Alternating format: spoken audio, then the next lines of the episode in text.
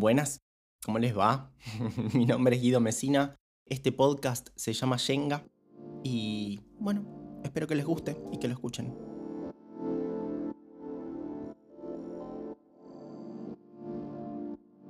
Bueno, ¿cómo andan del otro lado? Muchas gracias por escucharme, por escuchar este primer capítulo del podcast que se llama Shenga y obviamente el primer capítulo también se llama Shenga para explicar más o menos ¿Qué le pasó a Guido que se le ocurrió este nombre? ¿A qué viene este nombre, Guido? Contanos un poquito.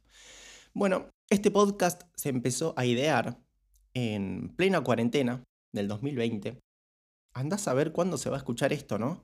E, y hasta cuándo. Así que estuvimos en plena pandemia en el 2020. Em, y este podcast lo estamos grabando.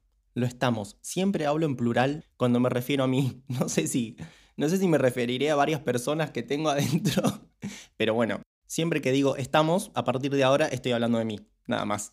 Entonces, este podcast lo fui grabando, por lo menos este primer capítulo, en parte eh, entre fines del 2020 y principios, mediados del 2021. Tarda, sí, tarda, porque no se conforma. Pero bueno, como me pasó con todo siempre, en algún momento las ideas tienen que hacerse realidad porque si no pesan y se acumulan como papeleo y pesan demasiado y la mesa mental propia se llena de papeles y quilombo y cosas por hacer, así que las tengo que hacer realidad, como sea. Siempre una excusa nueva, ¿no? Obviamente, que si lo grabé bien, que lo grabé mal, que el micrófono, que la idea es muy larga, que la idea es muy corta, que tengo que rellenar mucho espacio, tipo siempre una nueva. Y en realidad, en general, las cosas que siempre fui haciendo las hice como, bueno, me las tengo que sacar de encima porque si no me las saco de encima voy a vivir pesado y, las ideas se pudren en algún momento, para mí. Vamos a hablar un poco de por qué Shenga, ¿no? A mí siempre me gustó armar analogías entre objetos cotidianos y situaciones un poco más complejas vinculares, ¿no? Básicamente de vínculos porque es una cosa que a mí me, me atrae, me entusiasma, eh, me gusta saber, pensar, buscarle la vuelta, entender, sobre todo es entender, entender por qué me pasan algunas cosas y bueno, comentárselas al mundo después algunos lo agarran y obviamente otros no. Eh, en este caso elegí al Shenga y empecé a ver al Shenga como una especie de, obviamente, de construcción. Y pensando que nosotros por ahí somos como pequeños Shengas que van por la vida, interpretando a las maderitas del Shenga como por ahí verdades o creencias que nos ayudan a, a seguir en el mundo, básicamente, eh, y experiencias, ¿no? Pensar que por ahí esas maderitas son experiencias que uno dice, bueno, esto me va a ayudar a construir el día de mañana. Esto también. Hay cosas buenas y malas. Hay maderitas buenas y malas, desde ya.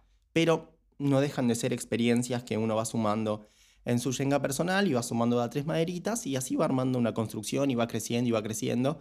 Y uno es un Jenga de experiencias. Y obviamente como uno es un Jenga de experiencias, todos somos Jengas de experiencias, nos vamos cruzando con otros Jengas a lo largo de nuestra vida. Y empezamos a ver que hay Shengas que tienen huecos en lugares donde nosotros no. Porque obviamente el Shenga es un juego y exige ponerlo en movimiento. ¿no? Nosotros nos exigimos ponernos en movimiento porque si no, en vez de Shenga seríamos como esculturas estáticas, sin cambio. Y no, somos juegos. Vamos, vivimos cosas y a nuestro Shenga se le modifica la estructura, eventualmente. Entonces, vamos caminando por la vida y vemos yengas con estructuras diferentes, con huecos en donde nosotros no tenemos huecos, con, no sé, muchos pisos, ¿no? Muchos pisos eh, a riesgo de un desequilibrio muy grande, porque uno sabe que el Shenga, mientras más pisos va teniendo, implica que tiene más huecos en su construcción. Y mi idea de la analogía con el Shenga es empezar a ver esas piezas como las verdades absolutas que a veces creemos que son absolutas, pero las tocamos un poquito y son permeables a salir. Están flojas. ¿Qué pasa cuando una verdad está floja, la tocamos un poquito y vemos que otra persona, donde nosotros tenemos una verdad inamovible, la otra persona tiene un hueco, ¿no? Como que pudo tocar ese punto, pudo sacarlo, lo pudo poner arriba y construir. Decimos, ah, bueno, entonces todo lo que, toda mi construcción puede cambiar, toda mi construcción está permeable al cambio. Yo creo que casi toda. Y cuando vemos los huecos ajenos, ¿No es cierto? Nosotros por ahí empezamos a jugar y empezamos a sacar partes nuestras y decimos, ah, yo creía que esto era absoluto, pero ahora estoy tocando y está flojo y lo vuelvo a poner arriba y digo, ah, esto puede ser reinterpretado. esto tiene otra forma de verse, ¿no? Este, este vínculo por ahí que tuve en algún momento que me resultó buenísimo, hoy en día digo, ah, pero no estuvo tan bueno y viceversa. Por ahí vínculos que fueron una cagada decimos, ah, pero esto me enseñó tal cosa. Entonces agarramos esa piecita que ya está floja, la tocamos, la sacamos y la ponemos arriba y se reinterpreta. Es decir, pasa de ser la pieza floja de tu yenga a transformarse en una posible pieza firme para algo que vendrá en el futuro, una construcción más alta. Ahora uno dice, bueno Guido, está bien, yo te entiendo, te sigo el flash del Shenga, gracias por este flash. Pero, si yo pongo en duda todo, ¿no? Y voy poniendo en duda esto y digo esto y esto y esto y un día me levanto y digo, ah, pero esto puede ser distinto, entonces saco la pieza y subo y subo y subo, ¿qué pasa con el Shenga? Porque después de sacar un par de fichas largas y de construir para arriba, el riesgo es obviamente el desequilibrio. En realidad, el riesgo que se caiga todo, el desequilibrio es un hecho. es inevitable. Pero creo que también en la vida es un poco así. Cuando nos ponemos mucho en duda y ponemos en duda muchas cosas que fuimos, eh, hay un momento de desequilibrio. De decir, pero todo lo que creí estuvo mal. todo lo que creí hasta ahora fue incorrecto. Y no creo que sea así. Yo creo que en la vida vamos, obviamente, armándonos como podemos con las experiencias que tenemos cerca y vamos encontrando yengas afines y nos vamos vinculando con ellos y en algún momento empezamos a poner en duda un montón de cosas y no nos queda otra que derrumbarnos. Porque la opción paralela es sostener al Jenga con las dos manos, sentir el desequilibrio ahí contenido y, y hacer de cuenta que no, tipo mentirnos, hacer de cuenta que no, que se puede seguir construyendo. El tema es cuando soltás y dejas que todo siga su curso, eventualmente hay un derrumbe. Porque a veces poner en duda todo lo que nos pasa y reinterpretar todo nos derrumba. Y está mal derrumbarnos. Está mal pasar un par de días con el Shenga desparramado en la mesa, llorándolo. O teniendo las sensaciones que tengamos que tener. Está mal no jugar por un tiempo. Está mal ver al resto de los Shengas construidos ahí, uno ve toda la data hermosa. Y por ahí cada Shenga está teniendo su propio desequilibrio y no se ve. Uno no ve las piezas flojas del resto de los yengas. No sabes si está en desequilibrio o no. Ves lo que muestra, ves equilibrio o desequilibrio.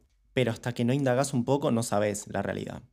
¿Cuántas veces vemos por ahí gente que decimos, uy, mira qué bien que está, mira ese yenga, qué, qué firme que está? O viceversa, por ahí decimos, uy, no, este en cualquier momento se cae. Pero hasta que no indagas un poco en lo que le está pasando a la otra persona, son todas conjeturas. Entonces, ¿qué tiene de malo derrumbarse? ¿No vamos todos ahí en algún momento? ¿No es sano derrumbarnos en pos de priorizar nuevas perspectivas? ¿No está bueno ser conscientes de que lo que nos trajo hasta acá no tiene por qué seguir siendo el soporte fundamental de lo que nos va a llevar hacia lo que viene? Tan mal está volver a ver todas las piezas que tenemos y decir, ok, esta que antes estaba en el medio me parece que ahora es la base, ¿no? En su momento no me parecía que, no sé, el amor propio, por ejemplo, que en su momento no lo tenía tan en cuenta y lo tenía medio por la mitad del Shenga, y fue una pieza que saqué medio porque sí y la puse arriba de todo. Hoy en día, teniéndola en la mesa de vuelta, la voy a poner abajo como soporte, porque las experiencias me hicieron dar cuenta que es bastante importante. Y empezás a construir de otra forma porque cambiamos, estamos todo el tiempo cambiando. Armamos el Shenga como podemos, nos desmoronamos, lo volvemos a armar acorde a nuevas experiencias. Y no se trata de eso de armar el Shenga personal acorde a lo que somos y no sostener un Shenga viejo por el miedo del derrumbe? Para pensarlo, che. bueno, básicamente de eso se trata el podcast Shenga. Vamos a agarrar piezas que creemos como verdades absolutas, frases sobre todo que adoptamos como verdades, que no en las cuales no reparamos tanto y decir, "Che, esto es tan así" o "Esto se puede volver a ver" ¿Podemos volver a revisar este conceptito, por favor? Y bueno, a algunos les quedará, a otros no, pero porque de eso se trata el Shenga, básicamente. No todos tenemos las mismas piezas flojas. Por eso algunas canciones o algunos textos o cualquier manifestación artística que por ahí en algún momento la vimos pasar y no nos importó, cuando llega el momento justo es porque justo tocó la pieza que teníamos floja y ahí le damos bola y empezamos a entender por ahí las cosas de otra forma también. Bueno, gracias por escuchar. eh, el primer capítulo del podcast. Mi nombre es Guido Mesina, me pueden seguir en las redes sociales que, que crean convenientes. En la mayoría escribo o subo cosas relacionadas a, a las cosas que hago, música, videos, etc. Muchas gracias por llegar hasta acá. Les mando un beso grande y nos vemos en el próximo capítulo. Hasta luego.